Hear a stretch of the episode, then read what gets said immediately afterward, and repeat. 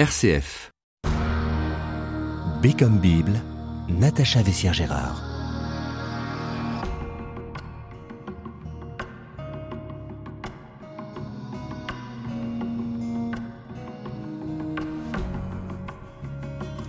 L'Apocalypse de Jean est le dernier livre du Nouveau Testament et il clôt la Bible. Au de l'Apocalypse, nous connaissons les, les bêtes immondes, les temps de feu et de soufre et le jugement dernier. Nous avons des images de, de fin du monde et de catastrophe. Mais c'est un récit d'espérance qui cependant nous est livré ici. Alors peut-être que nous le lisons mal, peut-être même que nous ne le lisons pas du tout, rebutés par des images qui ne nous sont pas familières ou qui nous effraient. Mais ces images étaient-elles donc familières au temps du rédacteur? Le sont-elles à celui qui connaît bien l'Ancien Testament et que nous disent-elles de notre époque, de notre vie d'aujourd'hui? Bref, en quoi le message de l'Apocalypse de Jean est-il universel?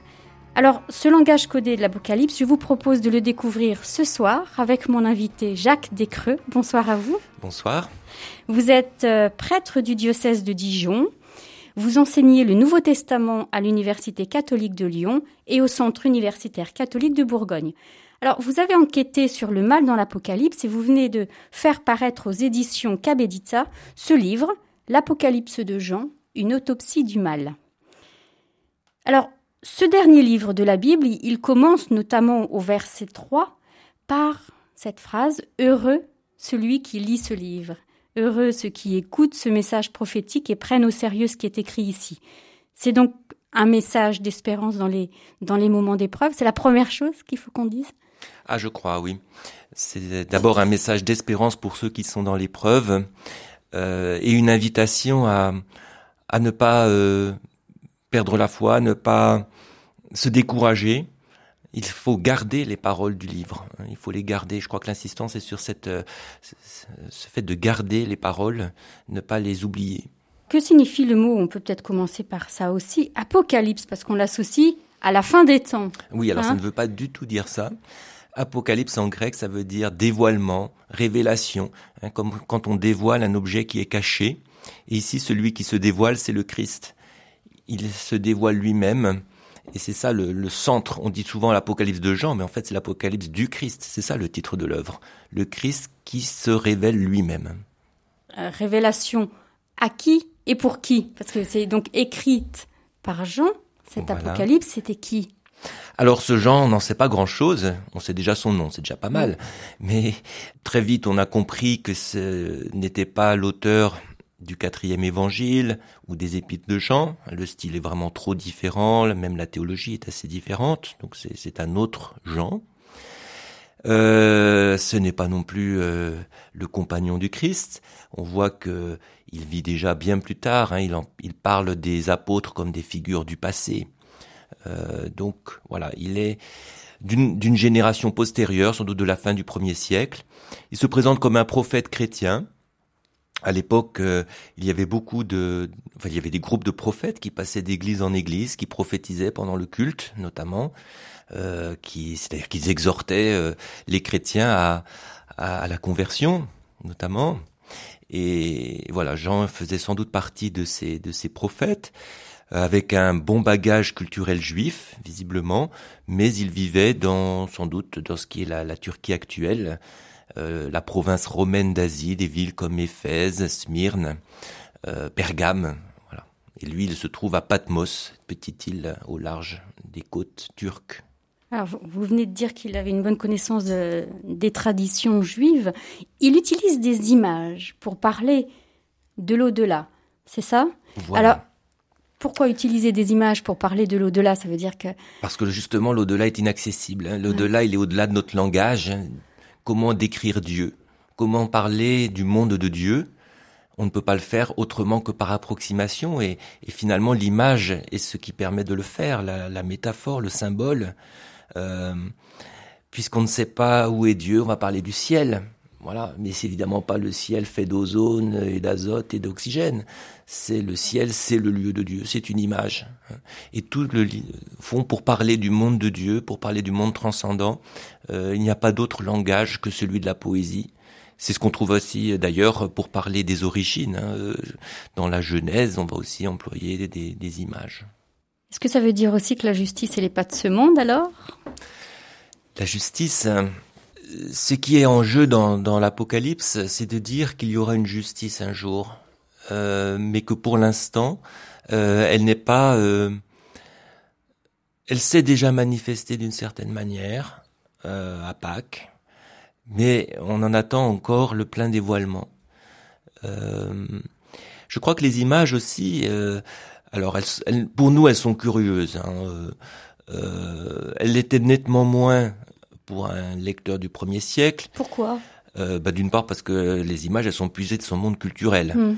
Euh, faire des sacrifices d'encens, euh, ça ne, c'est pas quelque chose que nous voyons quotidiennement, alors que euh, quelqu'un du premier siècle en voyait tous les jours.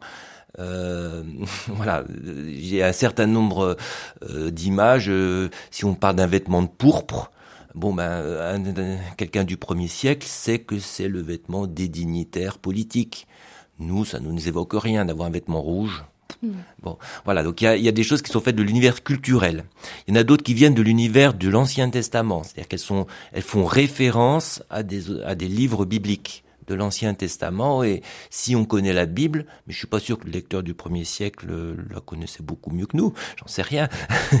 Quel était son degré de connaissance des livres bibliques? Sans doute il y avait des gens instruits comme comme aujourd'hui et des gens qui étaient plus ignorants.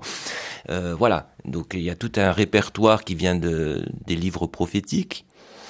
Et puis euh, euh, il y a toute cette euh, arrière-fond aussi euh, d'un livre qui s'inscrit dans un courant euh, de littérature qu'on appelle le courant apocalyptique, qui est dans Marche du judaïsme, dont la plupart des livres ne sont pas entrés dans notre Bible, à part quelques-uns comme le livre de Daniel. Cette littérature des marges, elle est restée à l'extérieur du canon biblique, mais on la connaît maintenant aujourd'hui à travers les découvertes qu'on a fait à Qumran, de manuscrits. Voilà, donc il y a aussi tout un répertoire d'images euh, associé à ce courant marginal du judaïsme. On va reprendre cette, euh, cette vision de Jean. Alors il a une vision, une voix forte qu'il entend derrière lui, et le texte dit Je me retournai pour voir qui me parlait. Alors je vis sept lampes d'or. Au milieu d'elles se tenait un être semblable à un homme. Il portait une robe qui lui descendait jusqu'aux pieds et une ceinture d'or autour de la taille. Ses cheveux étaient blancs comme de la laine ou comme de la neige, et ses yeux flamboyaient comme du feu. Ses pieds brillaient comme du bronze poli purifié au four, et sa voix résonnait comme de grandes chutes d'eau. Et à Jean qui tombe à ses pieds, le personnage répond N'aie pas peur, je suis le premier et le dernier. J'étais mort, mais maintenant je suis vivant pour toujours. Écris donc ce que tu vois. Voilà, mais c'est alors c'est c'est c'est très intéressant cette première vision parce que justement on a tout ce que je viens de dire, c'est-à-dire qu'à la fois les images peuvent nous parler à un premier niveau, on va voir quelqu'un qui a des yeux comme des flammes de feu, on comprend qu'il a un regard qui est perçant, qui est lumineux, euh, qui a des cheveux comme euh, la neige, on comprend qu'il a la sagesse, qu'il a voilà ça c'est déjà des images qui nous parlent d'une manière euh, intuitive. Après si on veut les creuser, on va découvrir que eh bien ce sont des tas de références à des livres de l'Ancien Testament, par exemple les cheveux blanc, c'est le portrait de Dieu dans le livre de Daniel. La voix comme les chutes d'eau, on trouve ça, c'est le, c'est les êtres vivants qui portent le trône de Dieu dans le livre d'Ézéchiel. Donc on va faire des tas de rapprochements. Mais finalement, au fond, c'est nous décrire le, Christ comme un être divin, comme un messager divin, fondamentalement. Alors, euh, on a parlé tout à l'heure euh, un tout petit peu de cette lampe et euh, notamment du fait que Jean va adresser sept messages à cette Église, cette Église qui à l'époque euh, prospère. Est-ce que cette prospérité économique peut devenir un, frein à la fidélité euh, au Christ? C'est un peu ça le, message de cette Église. Est-ce que vous pouvez nous en parler? Alors c'est peut-être plus large que ça. Enfin, c'est pas seulement la prospérité économique qui est mise en cause euh, dans les messages aux églises, c'est de se fondre dans la société, de ne plus voir la différence entre ceux qui croient en Jésus-Christ et les autres. Euh, je crois que c'est ça qui est au cœur. Au fond, l'Apocalypse va défendre ce qu'on dirait aujourd'hui une position identitaire hein, mhm. euh, du, christianisme, c'est-à-dire une position plutôt de retrait. Hein, euh, il faut se distancier du monde. Alors, c'est pas le monde que nous vivons aujourd'hui. Le monde dans lequel sont adressés les messages, c'est un monde païen, c'est-à-dire qui est complètement marqué par le culte de divinité. Vous ne pouvez pas faire partie euh, d'une profession telle que, je sais pas, boulanger, boucher, commerçant, euh, artisan, sans faire partie d'une guilde, laquelle guilde fait des sacrifices à des dieux. Vous ne pouvez pas euh, être esclave dans la maison d'un maître sans avoir la cérémonie aux dieux de la maison, de la famille. Euh, si vous êtes invité à dîner dans un petit banquet officiel, il y aura forcément, un moment ou un autre, un petit sacrifice, une libation faite à un dieu. Euh, vous pouvez pas aller au théâtre sans qu'il y ait une libation faite à Dionysos. Si vous voulez, c'est pas du tout le monde d'aujourd'hui. C'est un monde qui est où toute la société est marquée par le culte païen, par les cultes païens. Et du coup, si le chrétien veut vraiment honorer le Dieu unique, alors il doit se mettre en retrait. On, peut peut-être prendre un, exemple, la lettre euh, à Éphèse. Alors, c'est la première lettre du septénaire. Euh, ici, le, danger, c'est plutôt de, c'est de perdre son ardeur, d'avoir euh, au début accueilli la bonne nouvelle du Christ avec joie, et au fur et à mesure du temps qui passe, d'avoir délaissé son amour premier, comme dit, comme dit la lettre. Hein. Tu as délaissé ton premier amour, comme, comme des fiançailles qui sont devenues finalement euh, un mariage convenu. Voilà. Et il s'agit de retrouver l'ardeur première, euh, cette, cette, joie des, des, des, commencements. Donc ce sont des messages qui nous concernent, bien sûr, encore aujourd'hui. Bien sûr. Les sept messages sont sept défis finalement adressés à la fois. Hein. Le premier, c'est donc l'usure du temps. Le deuxième, c'est c'est perdre la foi devant la crainte de la mort. On, on, on, craint la mort, on craint la souffrance, et ça écarte, ça, ça éloigne de la foi. Le troisième est lié à la consommation de nourriture, au fond, là, quand la consommation est liée à l'idolâtrie. Le quatrième, c'est se fier à des enseignants euh, qui sont euh, qui, qui, égarent, qui, qui, mènent loin de Dieu. Euh, comme cette prophétesse de Thyatire qui, qui enseigne à s'éloigner de Dieu d'une certaine manière. C'est enfin, ce que lui reproche Jean. Le cinquième message, c'est de se fier à sa bonne réputation. J'ai une bonne réputation, donc je suis bien. Ça, c'est un défi aussi. Ne pas se regarder avec les yeux de Dieu, mais avec les yeux du monde, d'une certaine manière. Le sixième, euh, ah ben la sixième église, elle a tout bon. c'est l'église modèle. Et le, euh, la septième église, elle, euh, elle a deux problèmes. D'une part, se fier à son argent, penser qu'elle est, elle est en sécurité parce qu'elle a un bon compte en banque, et aussi d'adopter une position modérée. Au fond, je suis je suis toujours à prendre une position médiane. Or, euh, le Christ dit, ben, en matière de foi, il n'y a pas de position médiane. Il faut s'engager jusqu'au bout. Hein. C'est la fameuse phrase euh, "les tièdes, je les vomis". Hein. Ceux qui sont ni chauds ni froids. Ils demandent un engagement fondamental.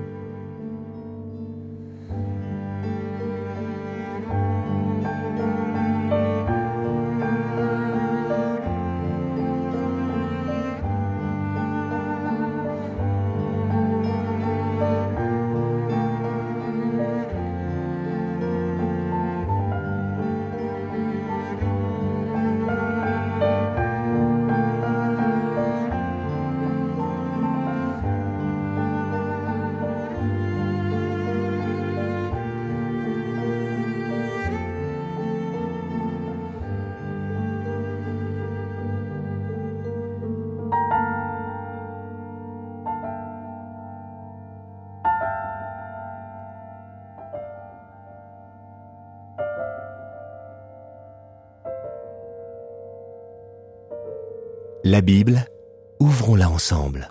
Avec vous, Jacques Descreux, nous évoquons l'Apocalypse de, de Jean, ce dernier livre du Nouveau Testament, avec donc les visions qu'il qu'il contient. On a vu quelques-uns des sept messages euh, adressés aux sept églises. Voyons euh, désormais une autre vision, celle euh, qui met en présence une femme, un enfant et un dragon. Alors aidez-nous à décoder le langage de cette vision. Nous sommes au chapitre 12 de l'Apocalypse. Apparaissent dans le ciel une femme, un dragon, tous deux présentés comme des signes. Et je cite, C'est le grand dragon, l'antique serpent, celui qu'on nomme diable et Satan, celui qui égare le monde entier. Alors, ce dragon, commençons par lui. Déjà, ce chapitre, c'est le cœur de l'Apocalypse, c'est le basculement de l'Apocalypse. Ça intervient à la septième trompette, c'est au moment où on attend le dénouement. En fait, on est au milieu du livre, mais ça va être le point de bascule, vraiment fondamental. Les personnages, la femme, on va jamais nous dire qui c'est, mais on comprend très bien par le symbolisme biblique que euh, elle représente d'une part le peuple croyant, qui est très souvent représenté comme ça, comme une femme enceinte dans les livres prophétiques, ou la femme, c'est aussi euh, une référence à Ève dans la Genèse, qu'on appelle la femme. Hein. donc c'est l'humanité, l'humanité croyante. Et puis d'autre part, ben, le dragon, lui, il nous est présenté euh, plus loin dans le chapitre comme étant le Satan, euh, l'adversaire, hein, le, le, diable. Voilà, il, incarne tout l'opposant en chef euh, de l'humanité. Peut-être même plus que de Dieu, mais l'opposant en chef de l'humanité. Et on a donc euh, cette confrontation qui reprend celle de la Genèse finalement entre la femme et le serpent. Voilà, mais cette fois-ci, le, le dragon ne va pas pouvoir égarer la femme. Elle va être protégée. Alors, si, vous dites que le, dragon, c'est le, c'est le diable, c'est, est-ce que c'est une manière de dire d'où vient le mal? Parce que les, on peut dire que les humains sont un peu disculpés quand même si le mal vient de, du une diable. Une question euh, qu'on peut se demander, l'Apocalypse s'affronte vraiment à la question du mal, et euh, elle présente donc ce personnage, ce dragon, comme étant l'auteur du mal. Alors quand on dit qu'il est l'auteur du mal, qu'il est celui qui, on voit dans le début de ce chapitre, qui met le, j'allais dire le bazar partout, le chaos partout dans la création, qui veut menacer la femme, qui veut manger son enfant, euh, qui va combattre les anges, voilà, il est l'opposant en chef. Euh, quand on dit que c'est lui, effectivement, ça disculpe l'humanité. On peut dire qu'elle est l'humanité, elle est d'abord victime avant d'être éventuellement complice. Mais elle n'est pas d'abord l'auteur, la cause première du mal. Elle peut être complice, mais elle est d'abord victime. Du côté de Dieu, c'est moins clair, parce que le dragon, c'est quand même une créature. Il a un Dieu créateur. Et du côté de Dieu, effectivement, à partir du moment où on croit en un Dieu unique et qu'il y a du mal dans le monde, un Dieu unique et créateur, forcément la responsabilité de Dieu, elle est engagée. Et c'est bien ça le problème. C'est qu'on voit bien que la responsabilité de Dieu est engagée. Et l'Apocalypse, son propos va être de nous dire, au fond, ce Dieu, il n'est pas dépassé, mais il, rétablira sa justice. Il rétablira sa justice contre une créature qui se, qui, qui, se rebelle. Alors, euh, dire que le diable, le mal, etc., enfin la cause du mal, c'est un dragon, euh, vous et moi, nous n'avons jamais vu de dragon. Mhm. C'est une créature euh, fantasmagorique. Hein et pourtant, on a une idée de ce que c'est qu'un dragon. Euh, ça peut même faire peur à des enfants à qui on raconte un conte où il y a un dragon, ou qui vont voir un dessin animé où il y a un dragon. Autrement dit, le dragon, il est de l'ordre du mensonge, c'est-à-dire d'une euh, d'une apparence sans réalité. Et c'est peut-être bien ça le mal finalement. C'est une apparence sans réalité. C'est une non-création, mais qui est parce que la création est bonne, elle est l'œuvre de Dieu, mais qui est de l'ordre de non-création et qui pourtant a des effets qui peut pourtant exercer des effets. Un mensonge, ça peut être dévastateur. Si on vous calomnie, c'est dévastateur. Donc le mal est de l'ordre de, cette non-création, mais qui pourtant a une apparence de réalité et qui peut faire vraiment beaucoup de mal. C'est peut-être ça la, réflexion derrière cette image du dragon, ce qu'on peut entendre d'une de, d'une cause du mal. Alors la femme porte un enfant qu'elle va mettre au monde. Voilà. Cet enfant, c'est évidemment euh, d'abord le Christ qui est représenté, figuré ainsi. euh, et qui va, dont la naissance met en déroute le dragon finalement. C'est la cause de, de l'échec du dragon. Il ne va pas pouvoir, lui qui est si fort, lui qui a une queue qui balaye les étoiles, n'est incapable de manger un nouveau-né hein, qui s'impose à lui. Donc euh, c'est signifier que l'événement de Pâques, qui est signifié par cette naissance, ou l'événement Christ, est la déroute du dragon.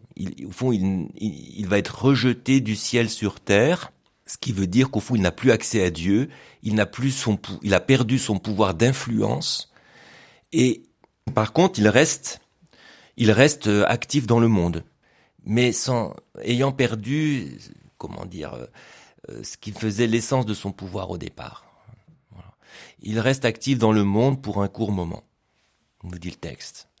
Alors qui sort vainqueur de cette bataille Parce que c'est parce que c'est un combat, c'est une bataille. D'ailleurs, toute l'Apocalypse présente notamment la foi comme un, combat. Voilà, alors euh, le combat il se joue à deux niveaux. Dans la vision, on a d'abord verset 7 à 9, ce sont les anges qui vont combattre le dragon et qui vont le, jeter à terre. Donc des, envoyés divins, euh, des, les exécuteurs des volontés divines qui vont euh, mettre à terre ce dragon en lien avec l'événement de, la venue du Christ. Mais cette, euh, cette vision est tout de suite réinterprétée par des voix célestes qui disent mais au fond ce sont nos frères qui l'ont vaincu. Autrement dit, le combat se joue à deux niveaux. C'est comme dans la, la guerre de chez Homère. Hein. Il y a, il y a les, les, troupes combattantes au sol et puis le combat des dieux qui décide de, de l'issue de la victoire au ciel. Alors là, c'est le schéma inversé derrière les anges qui, combattent au ciel, c'est en fait les témoins, les martyrs qui mettent en déroute le mal. Par leur fidélité, par leur confiance dans le sang de l'agneau, dans la croix du Christ, ils mettent en déroute le pouvoir du mal. Vous écrivez dans votre livre, Nos frères ont remporté la victoire sur lui grâce au sang de l'agneau et à la parole dont ils ont témoigné. Ils n'ont pas épargné leur vie, ils étaient prêts à mourir. Voilà, ça c'est la citation du verset 10 euh, de l'Apocalypse, euh, du chapitre 12 de l'Apocalypse. Tout à fait. C'est, c'est à la fois euh, l'œuvre du Christ qui par sa croix met en déroute le mal, et l'œuvre des frères qui, en acceptant de témoigner jusqu'à la mort, participe à cette victoire du Christ, à cette fidélité jusqu'au bout du Christ qui met en déroute le mal. Il y a un moment, la femme a des ailes et part au désert. Qu'est-ce que ça signifie, ça, qu'elle part au désert? Voilà, suite à l'événement de Pâques, on voit que cette femme doit fuir au désert et qu'il lui est donné des ailes euh, pour y parvenir, parce qu'elle est poursuivie par le dragon. Alors les ailes, ça fait référence à, l'Exode, à la sortie d'Égypte euh, du peuple de Dieu. Et euh, il y a un verset du Deutéronome qui dit que, où Dieu dit, c'est sur des ailes d'aigle euh, que son peuple euh, est libéré. Mhm. Donc c'est une référence à l'exode, à la libération. Ce qui est intéressant, c'est que cette femme se retrouve au désert, où on nous dit qu'elle est protégée, hein, qu'elle est dans un lieu préparé par Dieu, à distance du dragon, protégée de lui, de ses attaques. Ça signifie la condition croyante aujourd'hui. Après Pâques, quelle est la condition humaine? Eh bien, euh, c'est à la fois d'être à l'abri des attaques du, du mal, non pas qu'on ne souffrirait pas, qu'on n'ait pas enduré des malheurs dans la vie, mais euh, le peuple croyant ne pourra plus être séparé de son Dieu. C'est ça que ça veut dire. Alors que dans la Genèse, la femme avait été séduite par le dragon et finalement euh, s'était écartée de Dieu, ce n'est plus possible après Pâques. Hein, c'est ça que ça veut dire. Dieu préserve la fidélité de son peuple. Rien ne pourra l'arracher de cette, euh, de ce lien. Pourtant, la femme est à distance de Dieu. Elle est au désert, elle n'est pas au ciel avec lui. On vit dans, la, dans cette distance aussi. On n'est plus avec le Christ. Elle est, elle est séparée de son enfant. Donc on est à la fois à distance de Dieu, mais pas séparé de lui. Euh, sous la protection de Dieu, mais pas dans la pleine jouissance de la félicité euh, euh, divine. Se voyant rejeté sur la terre, le dragon se lança à la poursuite de la femme, la mère de l'enfant mâle mais elle reçut les deux ailes du grand aigle pour voler au désert jusqu'au refuge où, loin du serpent, elle doit être nourrie un temps et des temps et la moitié d'un temps. Le serpent vomit alors de sa gueule comme un fleuve d'eau derrière la femme pour l'entraîner dans ses flots. Mais la terre vint au secours de la femme, ouvrant la bouche et l'engloutit le fleuve vomi par la gueule du dragon. Alors, furieux contre la femme, le dragon s'en alla guerroyer contre le reste de ses enfants, ceux qui gardent les commandements de Dieu et possèdent le témoignage de Jésus.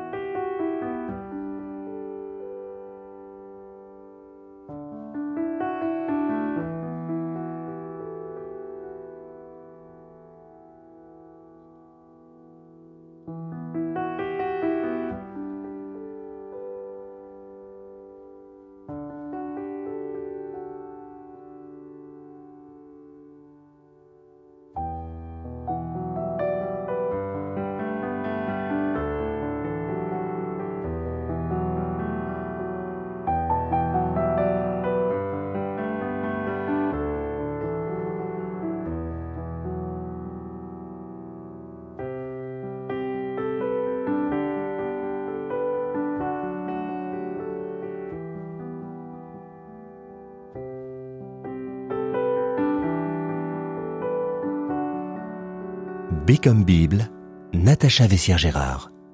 Poursuivons sur RCF et avec vous Jacques Descreux, notre lecture de l'Apocalypse. Alors, le dragon, chassé du ciel, rejeté sur la terre, poursuit les, les descendants de la femme, ceux qui obéissent au commandement de Dieu et sont fidèles à la vérité révélée par Jésus. C'est ainsi que se finit le chapitre 12. Et Jean poursuit le chapitre suivant ainsi. Puis je vis une bête sortir de la mer. Alors c'est une bête avec dix cornes, sept têtes et qui ressemblait à un léopard avec des pattes d'ours et une gueule de lion, c'est ça? Oui, voilà. Alors, euh, le dragon lui-même, on a dit, c'est une, créature euh, fantasmagorique, elle apparaît au ciel au fond. Euh, nous ne rencontrons pas le diable dans la rue, enfin pas comme ça.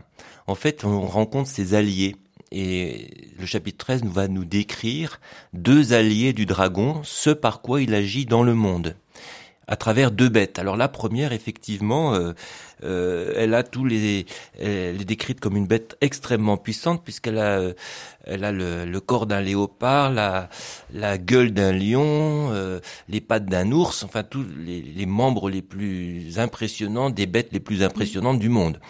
Euh, d'ailleurs, des bêtes qu'on voyait euh, à l'époque, où est-ce qu'on pouvait voir un ours ou un lion ou, euh, ben, On les voyait dans les jeux du cirque. On les voyait dans les jeux du cirque. Quand des condamnés étaient mis à mort. Donc on voit bien que cette bête, elle est, elle est, elle, peut faire peur. et cette bête, justement, elle va représenter on va, on va voir qu'elle cumule le pouvoir. Elle est une figure d'un pouvoir, disons, totalitaire. le cœur du pouvoir totalitaire. Alors, il y a une autre euh, bête, c'est celle qui monte de la terre et elle, elle a deux cornes comme un agneau, mais elle parle comme un dragon. Donc là encore, elle est liée au dragon, c'est ça? Voilà. Alors, cette bête euh, semble sympathique. Elle, ressemble à un agneau. On lui ferait confiance. Oui, elle serait trompeuse. Mais voilà, elle parle comme le dragon. En fait, elle mène les projets du diable sous ses apparences euh, sympathiques, elle est beaucoup plus euh, perverse. Et c'est en fait elle qui va exécuter les projets de la première bête. En fait, il y a une répartition des rôles. La première, c'est le centre du pouvoir. Elle, elle ne fait que parler, que diffuser un discours, se vanter de choses extraordinaires. Je suis le pouvoir politique et est capable de faire de grandes choses. La seconde, c'est celle qui met, qui, qui dispose du pouvoir coercitif. C'est elle qui va pouvoir contraindre les gens à faire des images pour la bête, à l'adorer, etc. Et elle représente au fond le, la présence d'un pouvoir totalitaire, mais euh, local. Euh, ah, c'est le fait qu'elle monte de la terre c'est Voilà, alors la bête, la première monte de la mer, et au fond, elle symbolise au premier siècle, c'est l'Empire romain qui arrive par euh, par ses vaisseaux, par des navires hein, sur les côtes euh, de turques. Alors que euh, la seconde, elle est du, du pays. On pourrait traduire aussi, elle est de la terre, mais elle est du pays. On pourrait traduire ainsi. Ce sont des gens qui localement s'appuient sur le pouvoir romain pour exercer leur propre domination. Alors ce sont euh, les élites, en fait, les élites sociales, politiques, économiques du lieu, qui, elles, soutiennent le pouvoir impérial pour en tirer profit pour elle-même. Euh, on, ne rencontre jamais un empire totalitaire en soi, on rencontre des fonctionnaires, des petits potentats locaux qui s'appuient sur ce pouvoir totalitaire pour faire régner la terreur autour d'eux. Et c'est ça la bête de la, de la terre. Au fond, elle se présente. Alors pourquoi elle a une, apparence sympathique comme un agneau? Ben, Les élites locales, à l'époque, elles se présentent comme bienfaisantes. C'est elles qui organisent les jeux du cirque, c'est elles qui font des dons, elles ont un, un mécénat, etc. Bon mais au fond, c'est elle qui opprime le peuple. vous écrivez La bête est une figure qui stigmatise toute organisation politique qui se comporterait comme elle. Voilà. Euh, si l'auteur ne nous parle pas de l'Empire romain, de l'empereur, en utilisant ces termes, mais parle de bête, c'est qu'il veut donner une dimension universelle à son mm. propos. C'est pas seulement l'Empire romain qui est visé, c'est tout empire, toute organisation politique euh, qui se qui se comporte de la sorte. Euh, d'ailleurs, c'est assez schématique euh, sa vision de l'Empire romain. Elle est très très caricaturale, mais mais euh, voilà, il veut pointer au fond le premier moyen pour le mal de régner dans le monde, c'est le pouvoir totalitaire. C'est par l'utilisation d'un pouvoir qui qui s'idolâtre lui-même, qui n'a pour fin que de s'accroître lui-même. Le, pouvoir pour le pouvoir. Et, et, et c'est intéressant, par exemple, lorsque Primo Levi, hein, déporté à Auschwitz, parle euh, dans une nouvelle qu'il a écrite euh, du pouvoir nazi, il va prendre l'image de la bête. Il va prendre l'image de la bête. C'est une image qui parle spontanément de cette bête sauvage, féroce, qui, qui, qui anéantit les humains, qui, les, qui cherche à les, à les dévorer. Alors on connaît aussi euh, pas mal la marque que qu'impose la bête qui monte de la mer sur la main droite ou sur le front C'est quoi cette marque? Alors cette marque, donc, euh, on nous dit que euh, tout le monde doit se faire marquer de cette marque de la bête, sinon on est exclu de la vie économique, on ne peut plus acheter ni vendre. C'est au fond euh, le signe d'un pouvoir vraiment totalitaire qui veut dominer tous les aspects de la vie, y compris les corps humains. Même les corps humains sont soumis à son pouvoir, à sa pression. La marque, au fond, est ce signe. La marque ou le, ou le, chiffre, alors 666, on a beaucoup. Voilà, alors après on nous précise que c'est voilà cette marque porte le, chiffre 666. Euh, en fait, c'est un procédé ce qu'on appelle de gématrie, c'est-à-dire que dans l'Antiquité, on n'a pas des chiffres. Euh, 1, 2, 3, 4, 5. Euh, ce sont les lettres qui ont une valeur numérique. Le A c'est 1, le B c'est 2, le C c'est 3, etc. Et donc avec un mot, vous pouvez faire la somme de ces lettres et trouver un chiffre. Par exemple, on a trouvé un graphie à Pompéi qui dit j'aime la femme numéro, je sais plus, 545. Seule la femme qui sait que son prénom, la somme des lettres de son prénom fait 545, va se reconnaître et voir le message d'amour. Ceux qui ne savent pas euh, qui, qui elle est ne peuvent pas décoder le message. Et eh bien c'est pareil avec 666, c'est-à-dire que la clé nous est perdue. Sans doute les premiers destinataires de l'Apocalypse savaient qui était 666, mais nous on ne sait pas, parce qu'on ne peut pas décoder à l'inverse. Par contre, on peut quand même euh, euh, euh, remarquer, et c'était connu au premier siècle, que le mot Jésus en grec fait 888. 3 fois 8, oui. le chiffre de résurrection.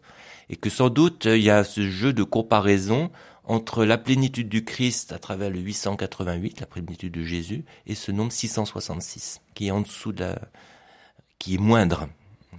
Est-ce qu'il est possible de résister euh, à la bête, aux bêtes? Parce que le texte de l'Apocalypse distingue parmi les hommes, alors ceux dont la demeure est dans le ciel et ceux qui habitent la terre. Voilà. La bête cherche à atteindre ceux qui sont au ciel par ses blasphèmes, mais elle n'y parvient pas. Elle n'y parvient pas.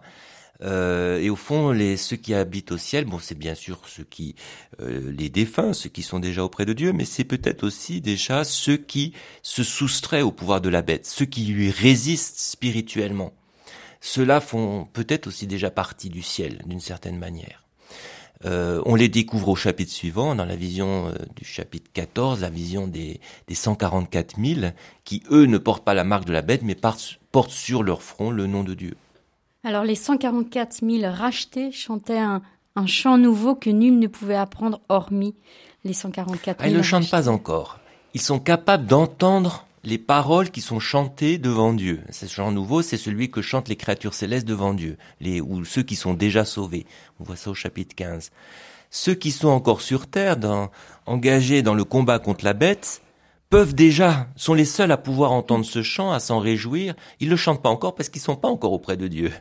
Eux, ils sont dans, voilà, engagés dans le combat du monde. ils sont décrits comme une, comme l'armée de Dieu. Pour ça qu'on dit qu'il y a que des hommes. C'est pas de nous dire qu'il y a que des hommes qui seront sauvés. Mais c'est parce que euh, dans le service militaire, à l'époque, il n'y avait pas encore de femmes.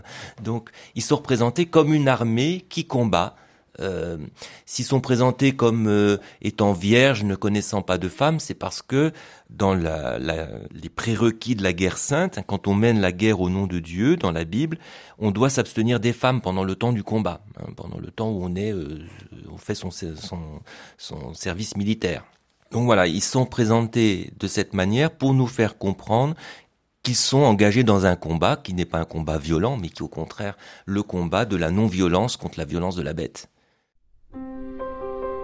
Puis voici que l'agneau apparut à mes yeux. Il se tenait sur le mont Sion, avec 144 milliers de gens portant inscrit sur le front son nom et le nom de son père. Et j'entendis un bruit venant du ciel comme le mugissement des grandes eaux ou le grondement d'un orage violent. Et ce bruit me faisait songer à des joueurs de harpe touchant de leurs instruments. Ils chantent un cantique nouveau devant le trône et devant les quatre vivants et les vieillards. Et nul ne pouvait apprendre le cantique, hormis les 144 milliers, les rachetés à la terre.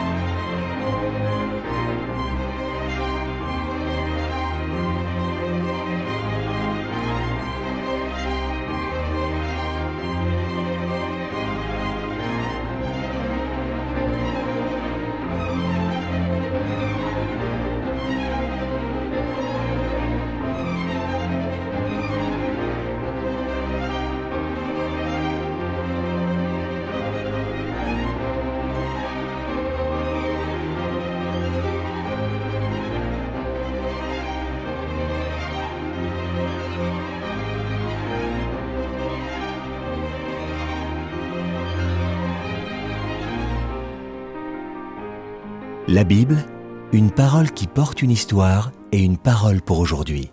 Toujours avec vous et sur RCF Jacques Descreux, nous avançons dans notre euh, lecture de l'Apocalypse. Nous ne pourrons bien entendu euh, pas tout lire ni tout voir des visions de Jean. On vient de voir celle qui dénonce la tyrannie du pouvoir avec les bêtes.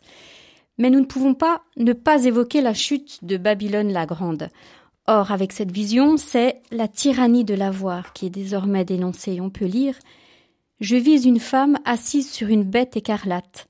Je vis la femme ivre de sang et du sang des témoins de Jésus. Voilà. Il y a euh, au fond euh, au chapitre 13 la dénonciation du pouvoir totalitaire. Chapitre 17, c'est la dénonciation d'une civilisation fondée sur l'avoir, qui est incarnée par cette femme euh, nommée Babylone, euh, qui est justement voilà la civilisation fondée sur le luxe. Alors elle est décrite avec des vêtements somptueux, euh, etc. Richement, richement parés. Voilà, on découvrira qu'elle fait du commerce, etc. mais le problème, c'est que cette civilisation de l'avoir, dont on va nous dire aussi qu'elle place les marchands au, sommet de la hiérarchie en dignité, euh, elle ravale les hommes au rang de marchandises. Et c'est ça le, le, problème.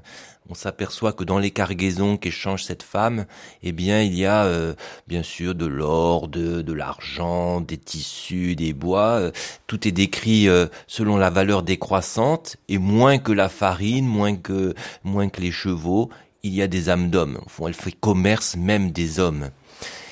Et le, le ces deux chapitres 17 et 18 sont presque un procès euh, fait à cette femme. Et il y a une pièce à conviction qui arrive à la fin, c'est qu'on trouve du sang dans cette, dans cette euh, cité. Cette femme qui représente une cité où on nous dit d'ailleurs dès le début, elle, se, elle, elle boit, c'est ce que vous avez lu, elle, elle boit le sang des, des témoins de Jésus. Mais c'est même plus large que les témoins de Jésus. On découvre à la fin du chapitre 18 que c'est le sang des innocents, au fond, qu'elle réduit à, à rien pour son, pour son luxe.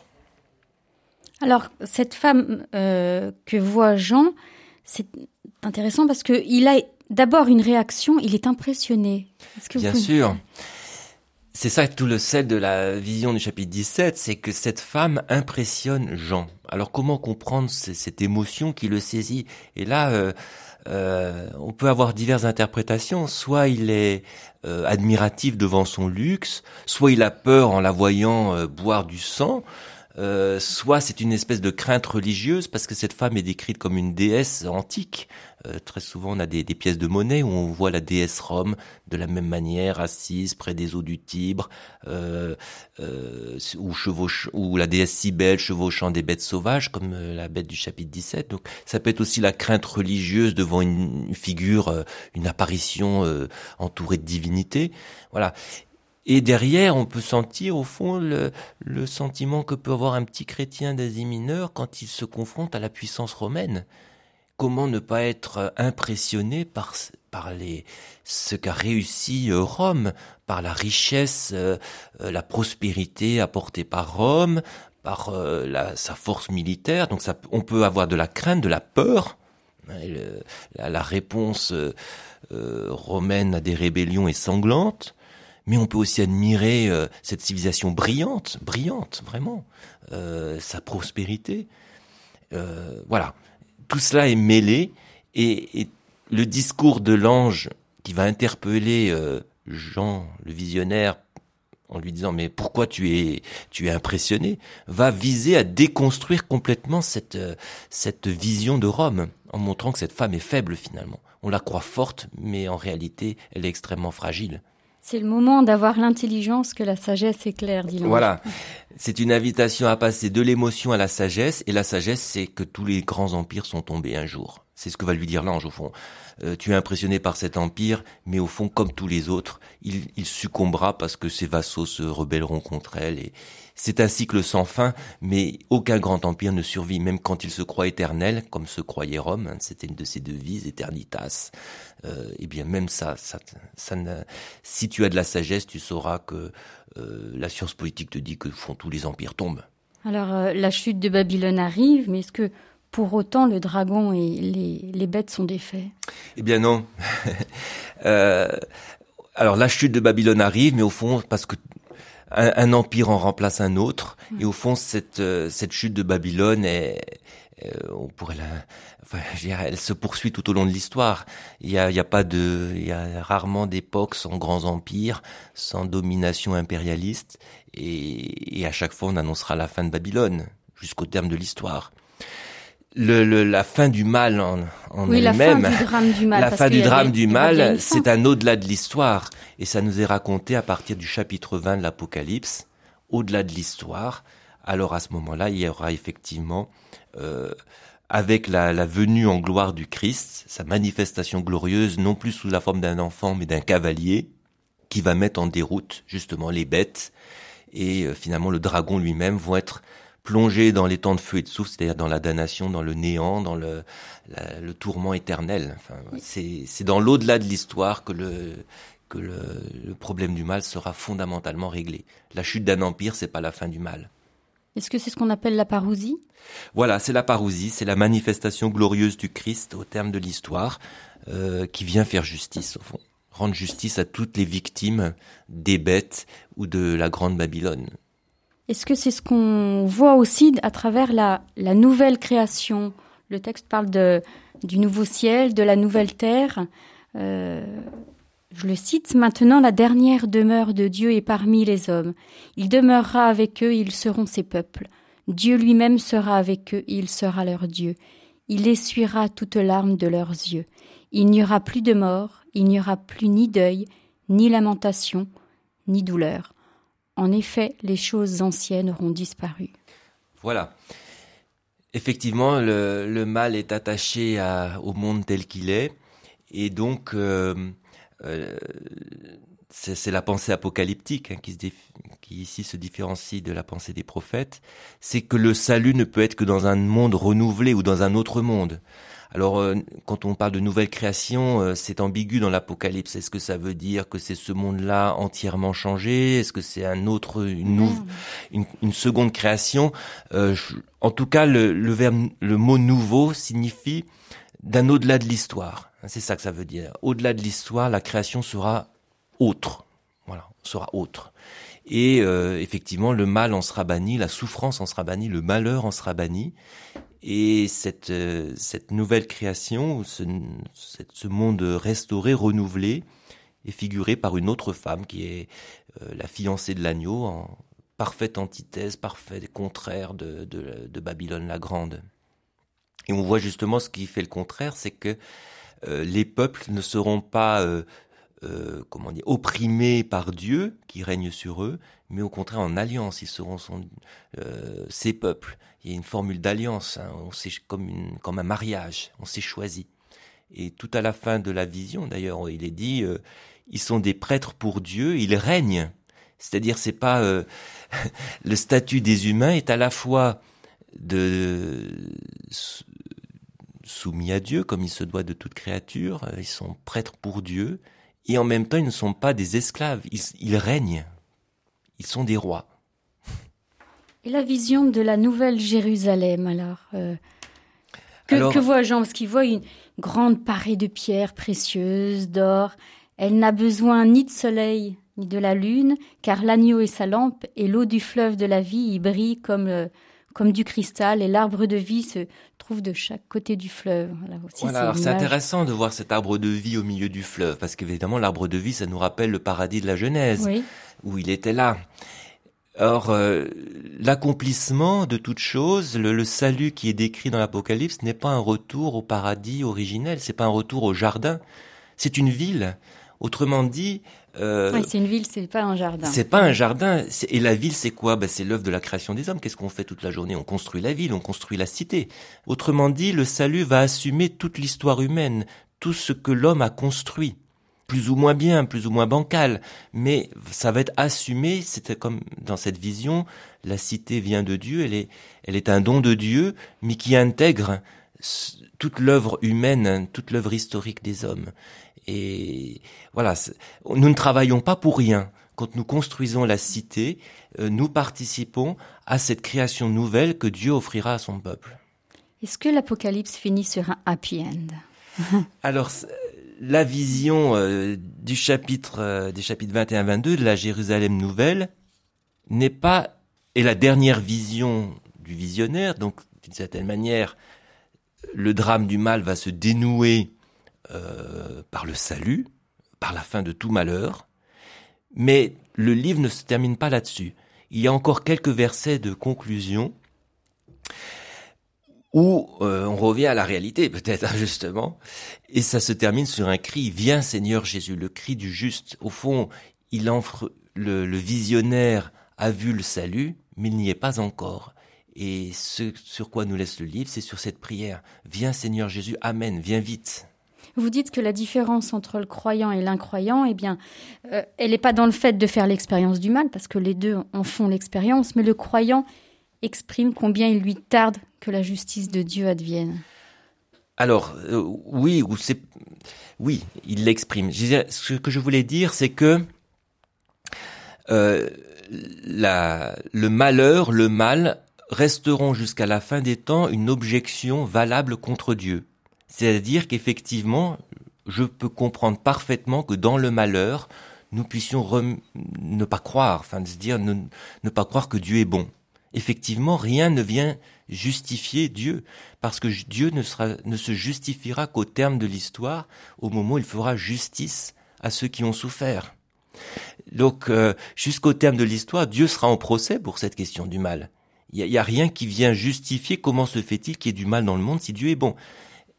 C'est une question qu'on peut partager avec l'incroyant. Le croyant, lui, garde l'espérance que Dieu fera justice, qu'il viendra. Amen, viens Seigneur Jésus. C'est ça la différence. Avant de vous quitter, Jacques Descreux, j'ai envie de vous demander votre conseil pour lire l'Apocalypse, parce que c'est quand même, on l'a vu, un livre complexe. Alors c'est vrai, je dirais d'abord lisez-le comme c'est un langage poétique, c'est un langage d'image. Donc laissez-vous, ne cherchez pas d'abord à essayer de comprendre, de décrypter, de passer par la raison. C'est un langage qui s'adresse d'abord à vos émotions, qui s'adresse à vos sens, essayez de, de sentir ce qu'il y a à sentir dans l'Apocalypse. Il y a de l'encens, il y a du miel, il y a, voilà, essayez de sentir les odeurs, essayez de voir les, les couleurs, de voir la lumière, ou de voir la, la ténèbre aussi. Essayez de, de, de toucher. L'Apocalypse, ce sont des images qui s'adressent à nos sens. Alors entrons-y d'abord par nos sens. C'est pas un hasard si les artistes, les peintres, les musiciens sont ceux qui ont entrent peut-être le plus facilement dans l'Apocalypse. Un grand merci à vous, Jacques Descreux, de nous avoir initiés à cette lecture de l'Apocalypse. Je rappelle votre livre, paru aux éditions Cabedita, L'Apocalypse de Jean, une autopsie du mal. Bonsoir à vous. Merci à vous.